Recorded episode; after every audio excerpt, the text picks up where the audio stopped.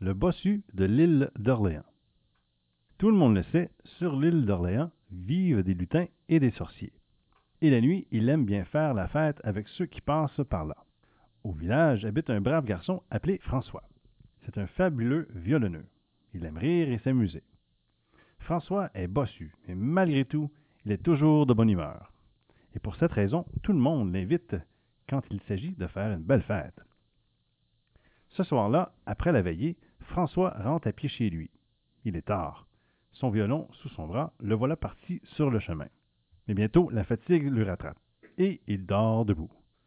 Ouf, je vais me reposer quelques minutes, se dit-il, en s'installant au pied d'un arbre. La lune brille, les étoiles scintillent, le fleuve coule à deux pas. Quelle belle soirée!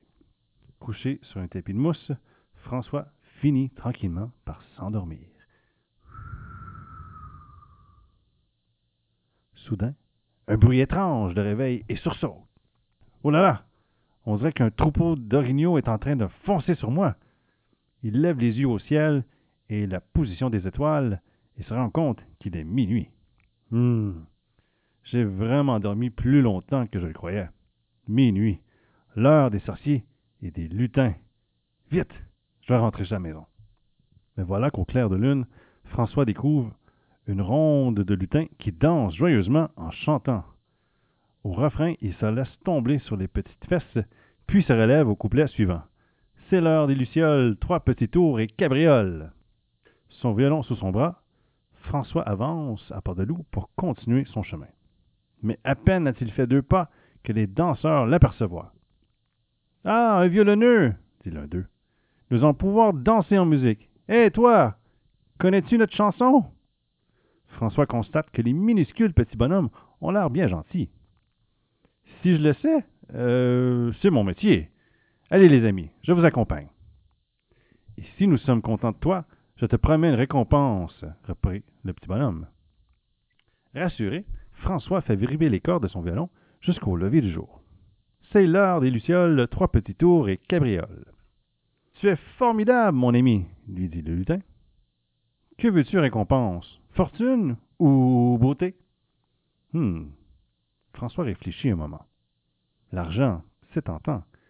Mais la bourse qui orne son dos est bien embêtante. Si vous pouviez m'en débarrasser, eh bien, je serais vraiment heureux, répond-il en montrant sa bosse. Nous le pouvons. Adieu, François. Rentre chez toi.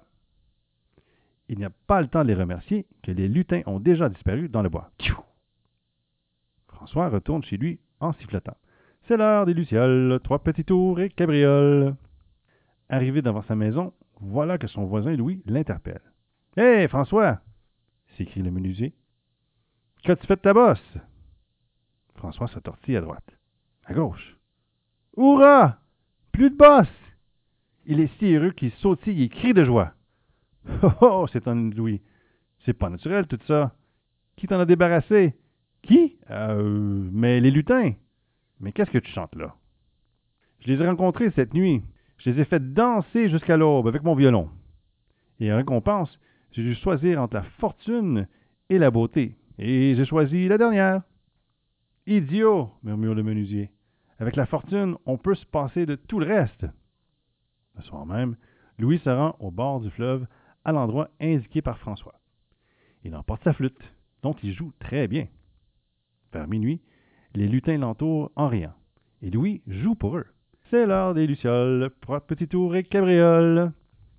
Au petit matin, le chef des petits bonhommes lui pose la même question qu'à François. Que veux-tu? La fortune ou la beauté? Donne-moi donc, mes bons amis, ce dont François n'a pas voulu. Tu l'as eu. Adieu. Ting De retour chez lui, il rencontre François.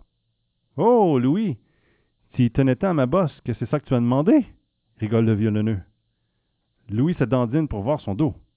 Brusquement, il se met à hurler, car ce n'est pas la fortune qu'il a réussi, mais bien la bosse de François. Tremblant de colère, le soir même, le menuisier retourne dans le bois. Il veut une explication. Sur le coup de minuit, les lutins réapparaissent. Louis jette sur le chef de la bande. Crédin, crie-t-il, pourquoi m'as-tu planté cette bosse dans le dos?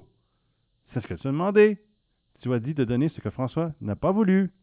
Louis veut protester, Mais la troupe des lutins l'entoure en chantant, riant et dansant. C'est l'heure des lucioles, propre petit tour et cabriole. Fou de rage, le menuisier brandit sa flûte pour frapper autour de lui. Mais son bras demeure en l'air. Sa voix s'étrangle et il sent ses pieds devenir racines. Sa peau se durcit et se fendit comme l'écorce des arbres. Ses bras s'allongent en forme de branche. Ce soir-là, Louis ne rentre pas chez lui. Quelque temps plus tard, François, le violonneux, se rend chez les villageois pour animer une fête. Or, en plein milieu du chemin, il découvre un arbre qui semble avoir poussé là. Il est bossu et complètement sec. Au bout d'une branche prend la flûte du menuisier. C'est l'heure des lucioles, trois petits tours et cabrioles. La fin.